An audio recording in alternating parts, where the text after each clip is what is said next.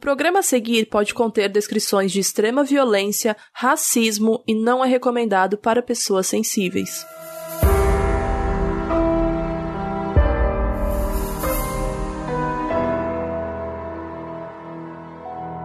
Oi, gente. Hoje temos um episódio que provavelmente é o mais importante que já fizemos. Eu sou a Carol Moreira. Eu sou a Mabê Bonafé. E eu sou a Bel Rodrigues. Nas últimas semanas aconteceram vários protestos no Brasil e no mundo sobre as vidas negras que perdemos recentemente. Muita gente tweetando e postando sobre um tema muito importante: vidas negras importam. Então, hoje a gente decidiu contar para vocês o que está acontecendo. Como um podcast de crimes, a gente acha importante contar os crimes recentes que têm acontecido no Brasil e no mundo. Normalmente, a gente prefere contar casos com mais tempo de investigação, de preferência até que já foram julgados. Mas a gente não pode se calar com o que vem acontecendo. Hoje trouxemos várias vozes negras para nos ajudar a contar essa história. A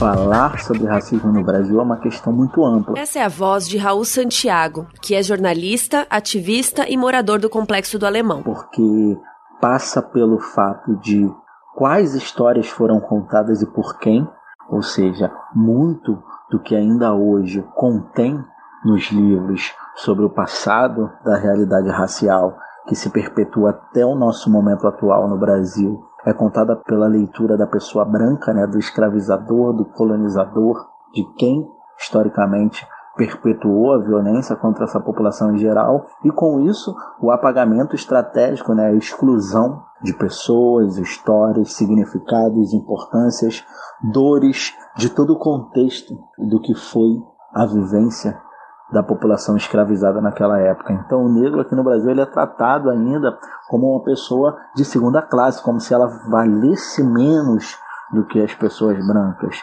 É, isso se perpetua até hoje por conta da abolição inconclusa, por conta de como se deu o processo do fim, né, do, ou, ou do falso discurso de fim da escravidão aqui no Brasil, que tira, em tese, a pessoa negra de uma realidade, mas coloca ela em outra totalmente absurda quanto, sem o mínimo de garantia e criminalizando desde a época do, do fim da ideia de escravidão até hoje o seu caminhar. Dude Saldanha é comunicadora, produz conteúdo para internet há 10 anos, ilustradora, podcaster e pós-graduando em jornalismo esportivo. As pessoas têm uma falsa perspectiva de achar que o Brasil é um grande país receptivo e aberto, mas a verdade é que, na minha opinião, o Brasil é um dos países que mais sofre com o racismo estrutural ou seja, com o racismo que as pessoas não acham que são parte porque não são diretamente condutoras.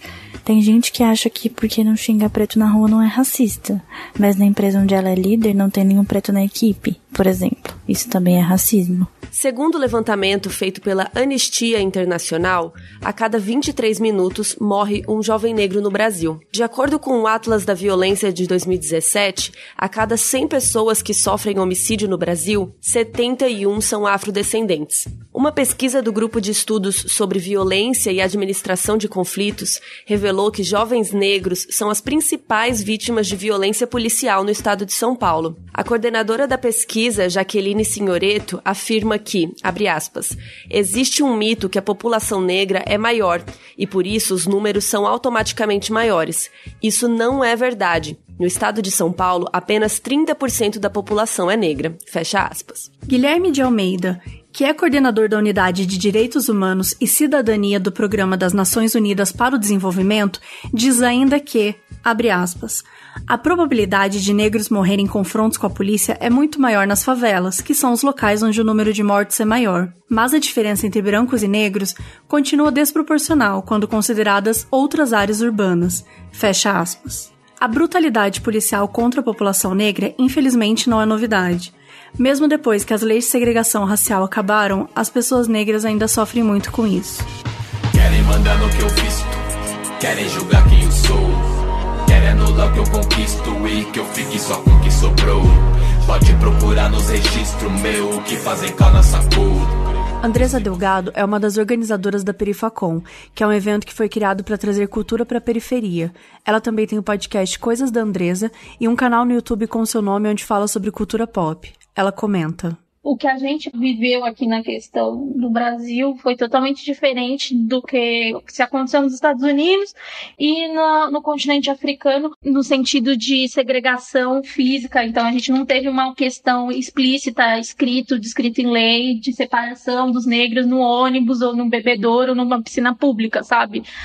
Mas que se deu de outra forma, através da questão da, das tentativas de miscigenação, se tinha um cálculo de que ia se acabar com a raça negra através da miscigenação, então foi um outro tipo de racismo que foi construído, questão geograficamente pensando também, então as pessoas negras foram expulsas dos grandes centros da cidade. É preciso entender também que a questão da guerra às drogas tem pano de fundo assassinato de pessoas negras.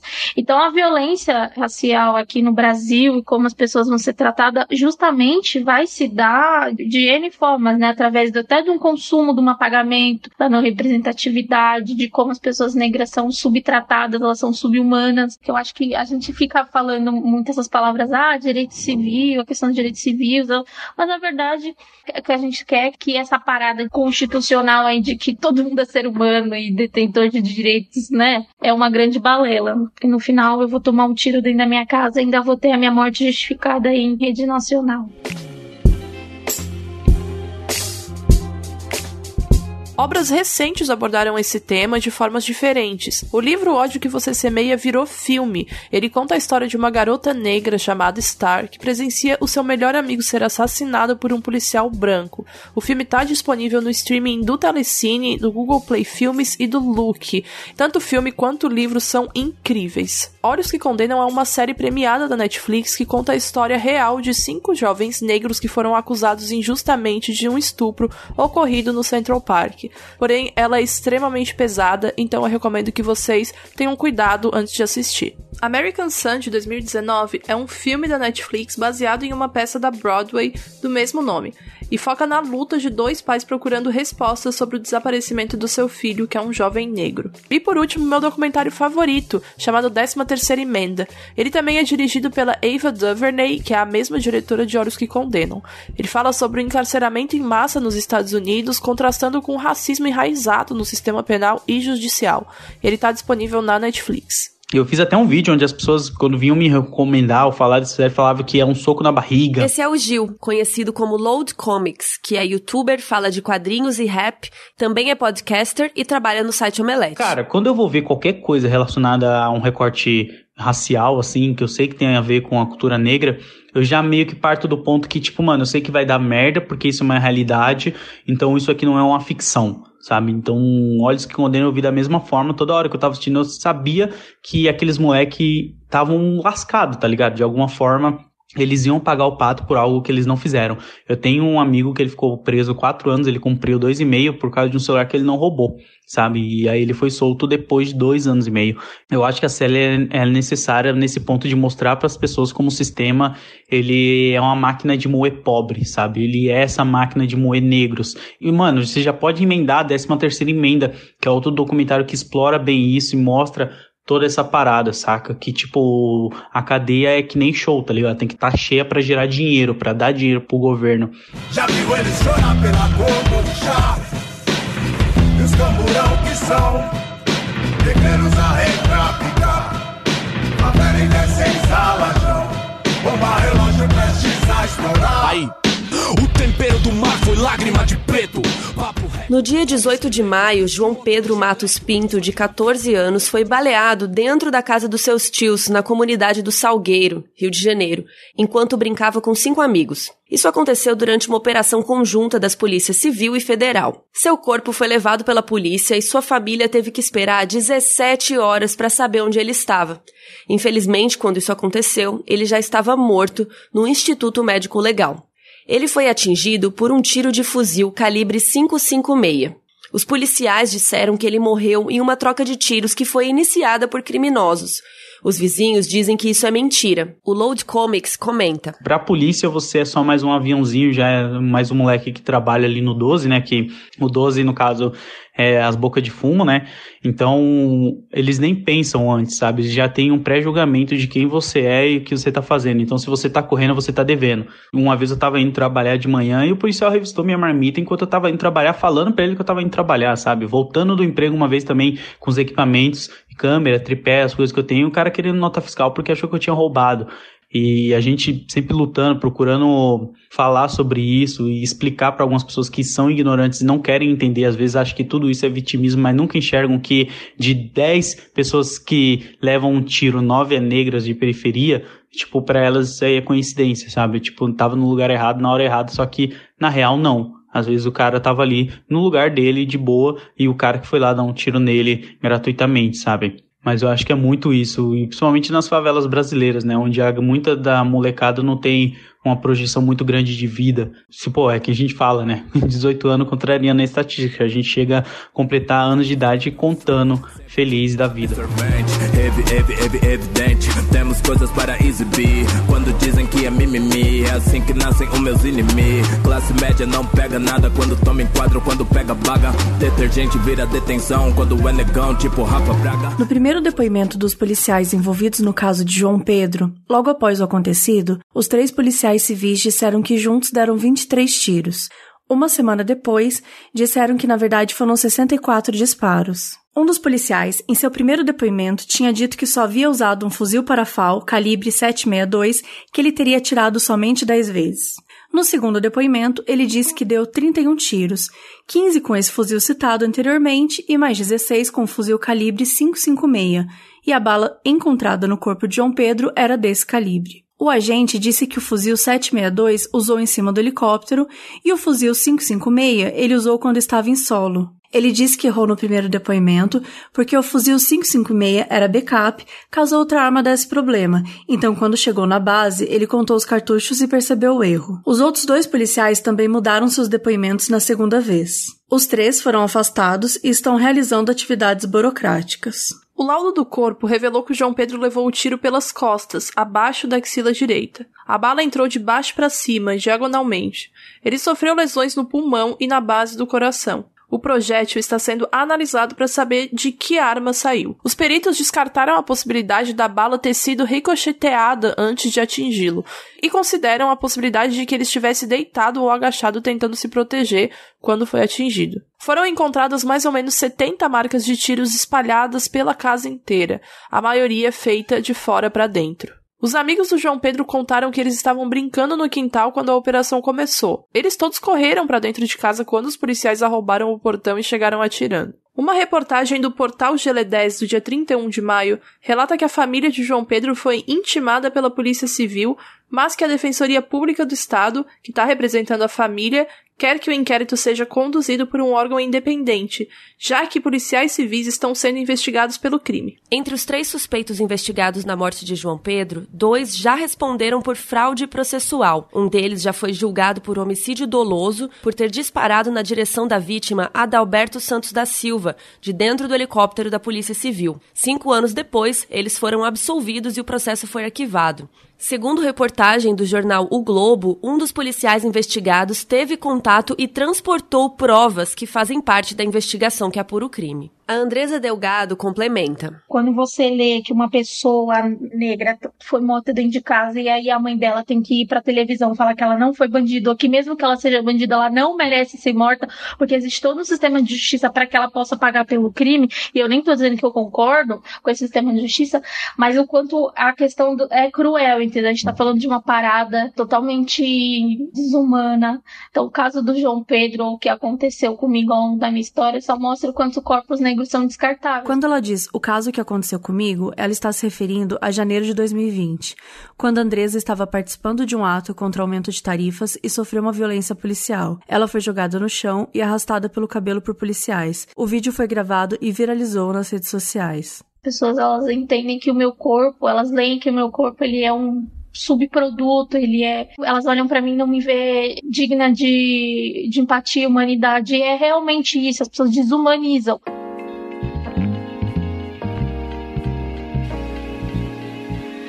Somente em 2019, a polícia do Rio de Janeiro matou 1.814 pessoas, um recorde. As vítimas, em sua grande maioria, eram jovens negros. Em 2018, o governador Wilson Witzel deu as seguintes declarações na sede da Associação de Oficiais Militares Estaduais do Rio de Janeiro. Abre aspas. A partir do dia 29, estará declarada a guerra ao crime organizado mas guerra feita por quem entende. Tem prazo para acabar essa bandidagem do nosso estado. E não vai faltar lugar para colocar bandido. Cova a gente cava e presídio, se precisar, a gente bota navio em alto mar. Bandido de fuzil, só outro fuzil para paralisá-lo. Não adianta falar para colocar o fuzil no chão que ele vai atirar. Recado dado: bandido de fuzil será abatido. O policial que for questionado será defendido pela Defensoria Pública. Fecha aspas. Sob seu governo, a polícia do Rio frequentemente faz ataques de sniper com helicópteros nos bairros pobres da cidade. A pandemia não os impediu de continuar as operações nas favelas. Na verdade, acabou piorando. Em abril, as operações em favelas subiram 28% e as mortes policiais subiram 58%. Tem um abaixo assinado que já passa de um milhão de assinaturas para pressionar o governo do Rio de Janeiro a tomar atitudes. O nome é Justice for João Pedro e está no change.org. Raul Santiago sugere o que poderia ser feito.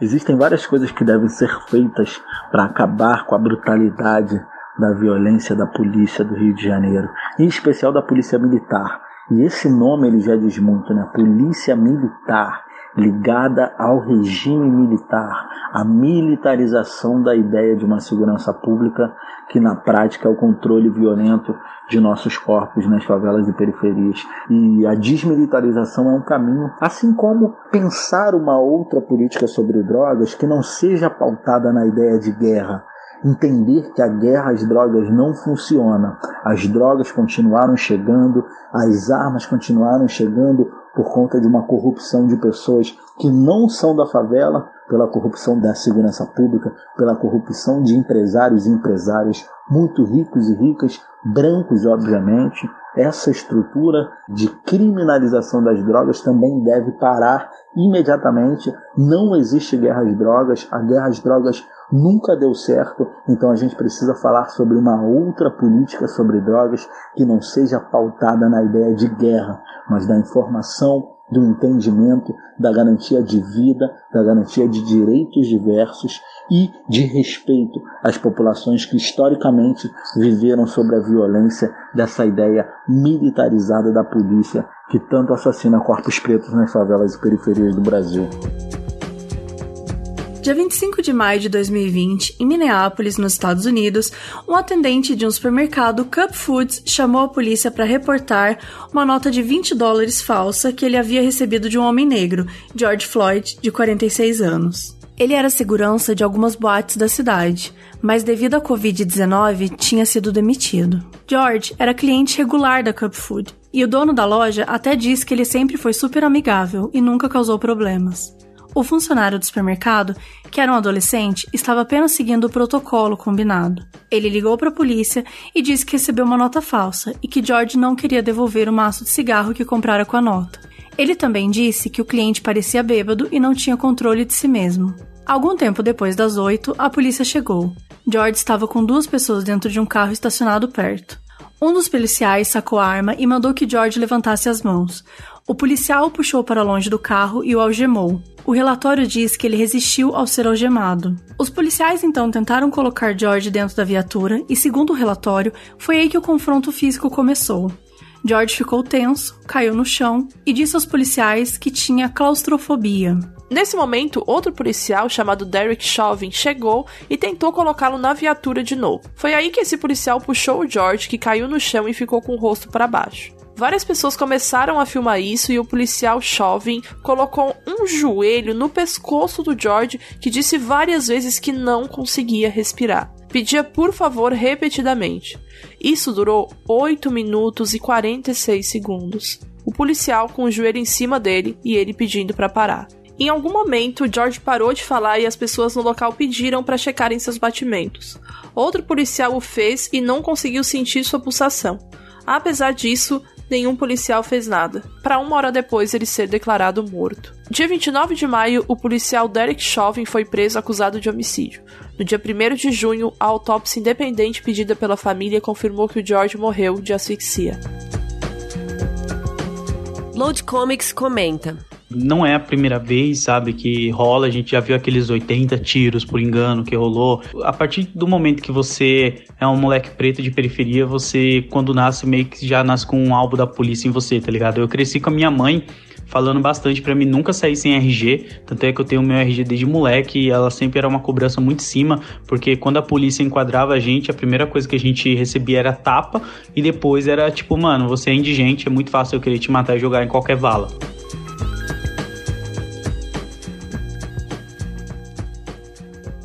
Outras pessoas negras que morreram nos últimos dias são Armand Arbery, nos Estados Unidos, no dia 23 de abril. Dois moradores do bairro o viram passar correndo. Ele estava se exercitando e atiraram nele. Os moradores disseram que estavam procurando um criminoso do bairro. Também no dia 23 de abril, morreu Davi Nascimento aqui no Brasil. Levado por uma viatura enquanto esperava a entrega de comida, foi encontrado morto no dia seguinte. No dia 16 de maio, foram feitas 13 vítimas em operação realizada no Complexo do Alemão. No dia 18 de maio, morreu Iago César Gonzaga, de 21 anos. Foi torturado e morto durante uma operação da PM em Acari. No dia 20 de maio, João Vitor da Rocha, de 18 anos, foi baleado durante uma entrega de cesta básica na Cidade de Deus. No dia 21 de maio, morreu o Rodrigo Cerqueira da Conceição, de 19 anos, durante uma entrega de cestas básicas no Morro da Providência. Ele foi atingido. A polícia diz que foi recebida por tiros, revidou e atingiu o suspeito. As testemunhas negam qualquer envolvimento do Rodrigo com o mundo do crime e afirmam que o jovem seria trabalhador informal em uma barraca. Enquanto estávamos produzindo esse episódio, aconteceu mais uma vítima. Em Recife, no dia 2 de junho, Miguel Otávio Santana da Silva, de 5 anos, caiu de uma altura de 35 metros, equivalente a 9 andares. Sua mãe, Mirtes Renata de Souza, que é doméstica, tinham levado para casa da patroa, Sari Corte Real, esposa do prefeito de Tamandaré. Ela o levou para não ficar sem trabalhar. Enquanto sua mãe levava o cachorro da patroa para passear, Miguel sentiu falta dela e foi atrás, enquanto Sari estava fazendo as unhas. Ele pegou um elevador sozinho e acabou sofrendo a queda e morrendo. Olha, tem vários casos que me marcam muito. Essa é a voz de Pedro Borges. Ele é jornalista e um dos fundadores do portal Alma Preta. Compõe a rede de jornalistas das periferias e também faz parte da Coalizão Negra por Direitos e compõe a diretoria de comunicação da Escola de Samba Camisa Verde e Branco. Tem um caso que me deixou muito triste, que é do Luiz Carlos Ruas, que é um homem negro de idade que foi executado de uma maneira bastante fria por pessoas, enfim, acho que naquele momento acho que eram neonazistas, e o Luiz Carlos Russo foi espancado e assassinado. Eu lembro que esse caso me deixou muito triste, assim, muito triste, porque eu vi muitas pessoas próximas, assim, naquele sujeito. Outro caso também que me deixou muito tocado é o caso da Lona Barbosa, uma mulher negra lésbica que foi espancada em Ribeirão Preto. Óbvio que, infelizmente, são muitos os casos, né? E eu poderia te falar um monte. Esses são alguns, até pelo fato de Lona Preta ter feito uma cobertura em que eu acessei um pouco mais, uma medida tive um contato com a família. Então, esses são casos que, que eu me recordo.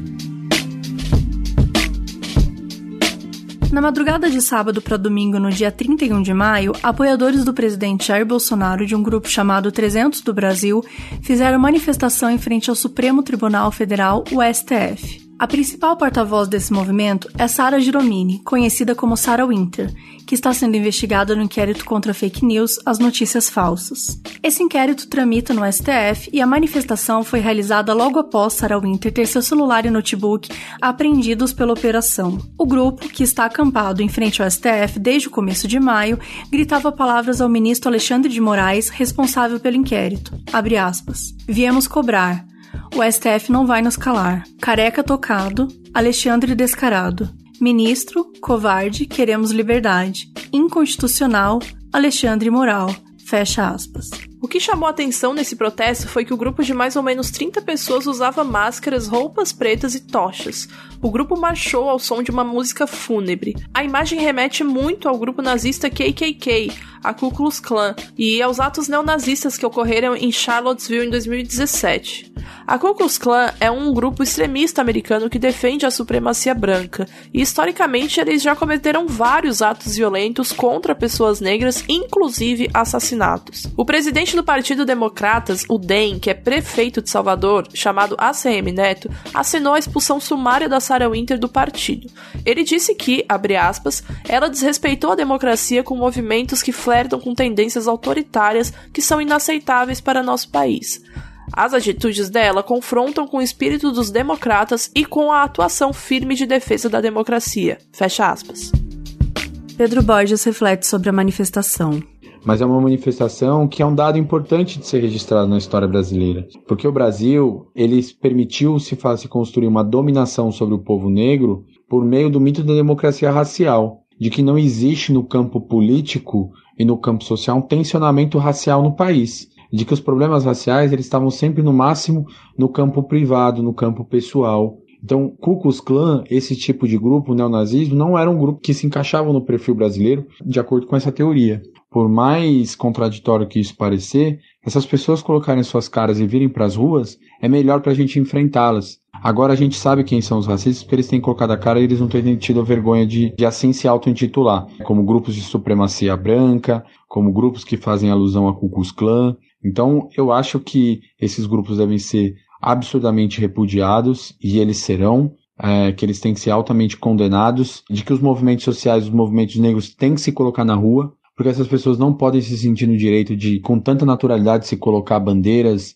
neonazistas ou colocar instrumentos que lembrem a Ku Klux Klan. Mas, por outro lado, é isso. Para nós, do ponto de vista do enfrentamento político, até que enfim que essas pessoas assumiram a sua real face.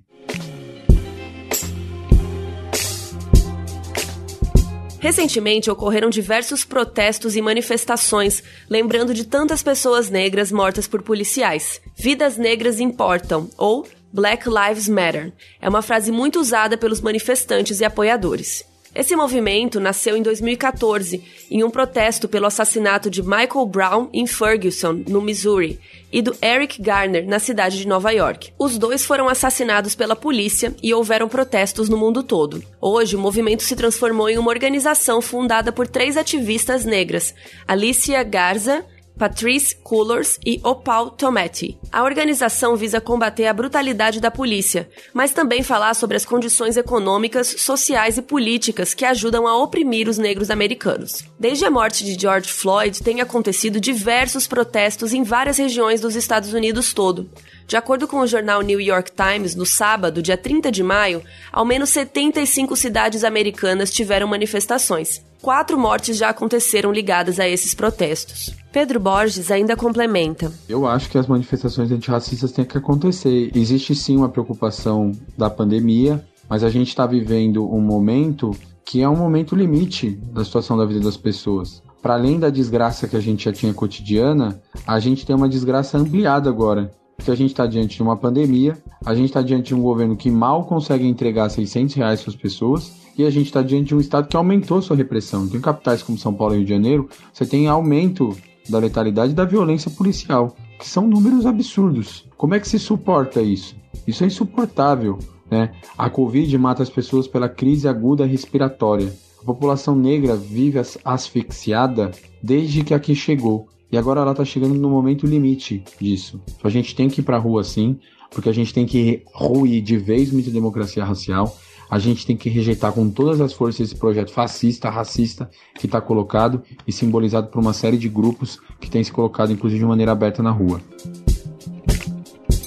No dia 1 de junho, em uma manifestação em Denver que pedia justiça por George Floyd, os manifestantes se deitaram no chão na mesma posição em que George morreu e repetiram: Eu não consigo respirar. Enquanto isso, no Brasil, no domingo dia 31 de maio, aconteceu um grande tumulto na Avenida Paulista em São Paulo. A torcida organizada do Corinthians, Gaviões da Fiel, liderou um grupo junto com torcedores de Palmeiras em um ato a favor da democracia. Um grupo de apoiadores do presidente Bolsonaro iniciou uma manifestação contra no mesmo local. Pessoas desse segundo grupo portavam bandeiras pretas e vermelhas com o símbolo ucraniano que são usados por grupos radicais e grupos neonazistas. Relatos de testemunhas dizem que pessoas do grupo pró-presidente passaram o bloqueio feito pela polícia e outros dizem que foram os torcedores que furaram o bloqueio. A polícia militar lançou bombas e spray de pimenta para dispersar os manifestantes. O secretário executivo da Polícia Militar de São Paulo, coronel Álvaro Batista Camilo, disse que eles usaram bombas de gás depois que um grupo começou a atirar pedras em policiais. Ele também relatou que quando as pessoas com bandeiras neonazistas chegaram e os provocaram,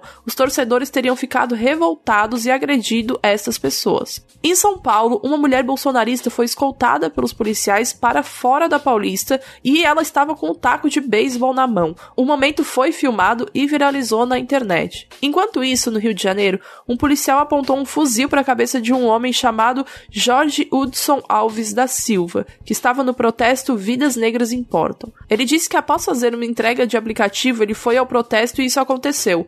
Ele disse que não ofereceu resistência alguma aos policiais e só pediu para ele abaixar a arma. Raul Santiago reflete sobre o tom das manifestações. A gente tem visto muitas pessoas falando sobre como algumas manifestações têm sido violentas, né?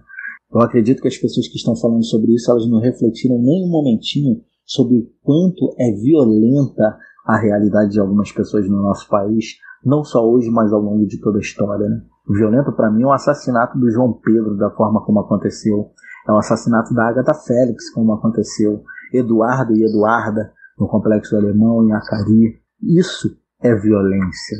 Agora, o grito das pessoas tentando chamar a atenção exatamente para essas violências não devem ser condenados como violentos. As pessoas devem refletir e procurar saber por que isso está sendo feito o que está acontecendo, o que, que essas pessoas querem mostrar e que não foram ouvidas, não porque essas pessoas não queriam ouvir, mas porque o outro lado foi silenciado ao longo da nossa história. Silenciado na ausência da garantia de direitos básicos, saúde ruim, saneamento ruim, moradia ruim, tudo precário, e silenciado no tiro, na violência, direta, como esses assassinatos que a gente tem acompanhado. Andresa Delgado complementa. No meio da pandemia, porque a gente está falando literalmente para as pessoas escolherem do jeito que elas querem morrer.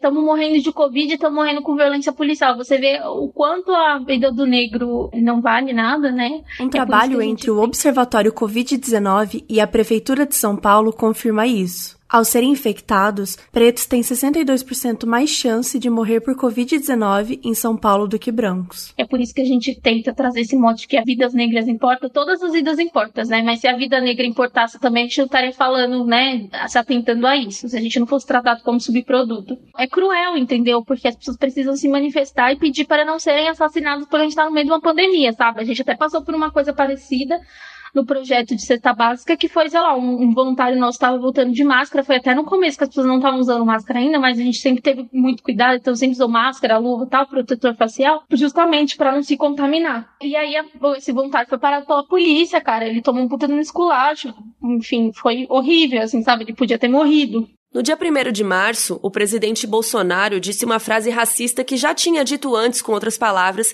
e lhe rendeu um processo por racismo. No dia 1, um apoiador negro do presidente disse que votaria nele novamente, e Bolsonaro respondeu que ele estava com oito arrobas. A arroba é uma unidade de medida para pesar gado e porcos, e na época da escravidão era a medida usada para comercializar escravos. Recentemente, em meio a tantas manifestações contra o racismo, em uma de suas lives, o presidente Bolsonaro disse que aderiu ao desafio do leite, da Associação Brasileira dos Produtores de Leite, e tomou um copo de leite puro. Se foi de propósito ou não, não sabemos. O fato é que isso foi associado com grupos de supremacia branca, porque esses grupos tomam leite simbolicamente.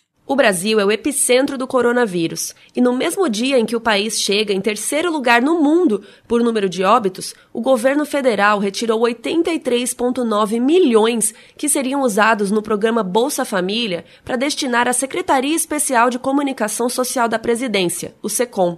Esse dinheiro vai ser usado para fazer publicidade das ações da gestão de Jair Bolsonaro.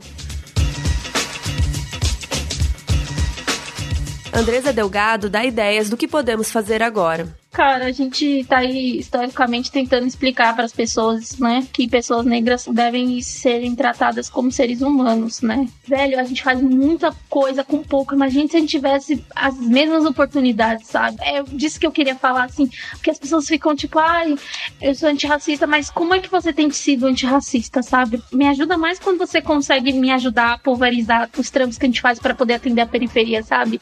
A parada da cesta básica, quando você divulga o jogo que a gente fez fez para poder divulgar o projeto da Cesta Básica, quando você fala das iniciativas que a periferia está fazendo, quando você para de falar de si, ah, porque eu sou e começa a dar voz para as pessoas, porque esse é o problema do racismo. Ele, apesar de sermos maioria, a gente é minoria política, entendeu? A gente tem menos poder de decisão, a gente tem menos acesso econômico, menos acesso às oportunidades.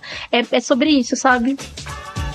Dude Saldanha ainda diz: a maneira mais eficaz de combater o racismo é a educação. Preciso urgente que os brancos entendam que não cabe a nós sentar com eles e pegar na mãozinha e ensinar. Eles precisam ir atrás, eles precisam usar as ferramentas que estão disponíveis para eles. Sobre todo esse contexto que a gente tem vivido, eu gostaria de falar com todas as pessoas que ouçam, ouçam verdadeiramente o que dizem as vozes da juventude negra, periférica, favelada, de quem está na rua, reivindicando direitos no momento onde a gente deveria estar fazendo um isolamento social, mas nem essa dignidade a gente tem de conseguir fazer um isolamento social seguro, porque a alimentação é precária, porque as casas elas são totalmente humildes, que não têm condições básicas para fazer um isolamento social seguro, falta água, o saneamento é péssimo e além disso tudo, a principal participação do poder público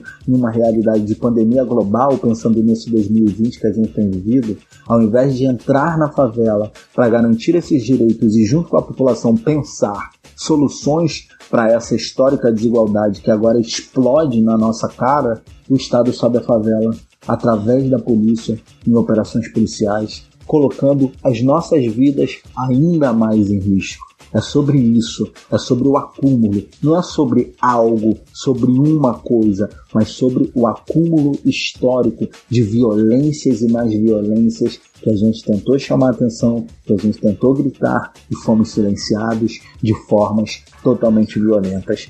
É por direitos, é pela vida, é por um Brasil diferente de todo esse contraste absurdo que a gente tem visto. Então ouçam as vozes da juventude negra periférica favelada e pensem qual o seu papel diante de uma realidade de privilégio em tentar transformar o nosso país. Tamo junto. Raul Santiago.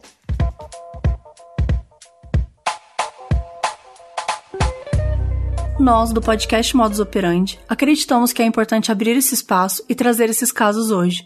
Nós não toleramos racismo, as vidas negras importam. E como sempre, vamos indicar ONGs e projetos legais. Hoje indicaremos três. Alma Preta, que é uma agência de jornalismo especializada na temática racial do Brasil, o portal de notícias produz conteúdos como reportagens, coberturas, colunas, análises, produções audiovisuais, ilustrações, sempre com o objetivo de visibilizar o negro e denunciar a violência sistemática contra afrodescendentes. Ajude a CUFA, que é a Central Única de Favelas, a ampliar o seu combate ao coronavírus. Uniafro cria campanha para auxiliar pessoas afetadas pelo Covid-19. Como sempre, todos os links estarão na descrição do episódio.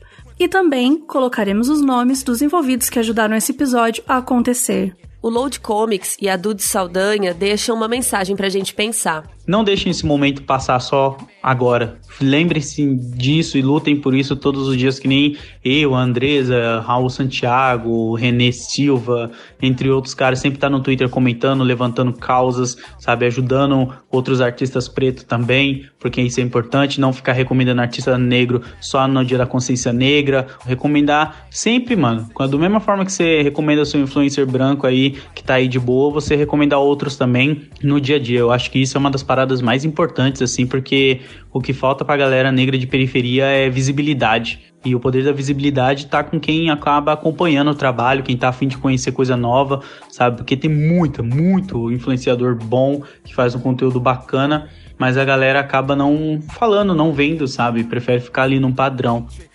Tendo esse espaço, eu acho importante que a gente sempre tenha em mente e sempre foque as nossas narrativas em vozes, em rostos, em projetos É preciso que a gente não esqueça o nome dos mortos, valorize os antepassados, mas mesmo assim amplifique a voz de quem está vivo. Doe para causas importantes, não só o dinheiro, mas também o seu tempo. Não espere manifestações na internet para ser antirracista, seja sempre, seja todos os dias. Gostaríamos de agradecer as vozes que participaram desse episódio. São elas: Andresa Delgado, arroba Andresa Delgado, é Andresa com Z. Dude Saldanha. Nas redes você pode encontrá-la como arroba Saldanha ou no seu podcast Scalicast. Load Comics é arroba Load Comics nas redes. Pedro Borges é arroba Pedro Borges F no Twitter e sigam também a arroba alma preta no Twitter e arroba alma preta jornalismo no Instagram. Raul Santiago. O arroba dele é Raul Santiago, Raul com dois L's, e você também pode apoiá-lo no arroba Gabinete Alemão. Como sempre, os links vão estar na descrição do episódio e também nas nossas redes sociais. Todas as músicas utilizadas nesse episódio são de artistas negros. A gente vai deixar todos listados lá no nosso Twitter, moduspod, mas vou citar aqui os brasileiros que usamos. Rashid, Emicida, Jonga e Elza Soares. Esse episódio foi escrito por mim, Carol Moreira, apresentado por mim, Mabê Bonafé e Bel Rodrigues. A produção das entrevistas é da Mabê. A edição é de Eduardo Sushi e a finalização foi feita por mim. Música tema do podcast é de Leandro Neco e Léo Braga, as artes são do Banjo e quem cuida das nossas redes sociais é a Mabê. Sou reflexo da sociedade, reflexo virou matéria. Os pretos tá tão no topo que pra bater só um caça da força aérea. Seu time cometeu falta grave, nós resolve no tapa. E meu disco é a prova que se pode julgar o livro pela capa. Sensação sensacional. Sensação sensacional. Sensação sensacional. Firma, firma, firma. Ah, fogo nos racistas.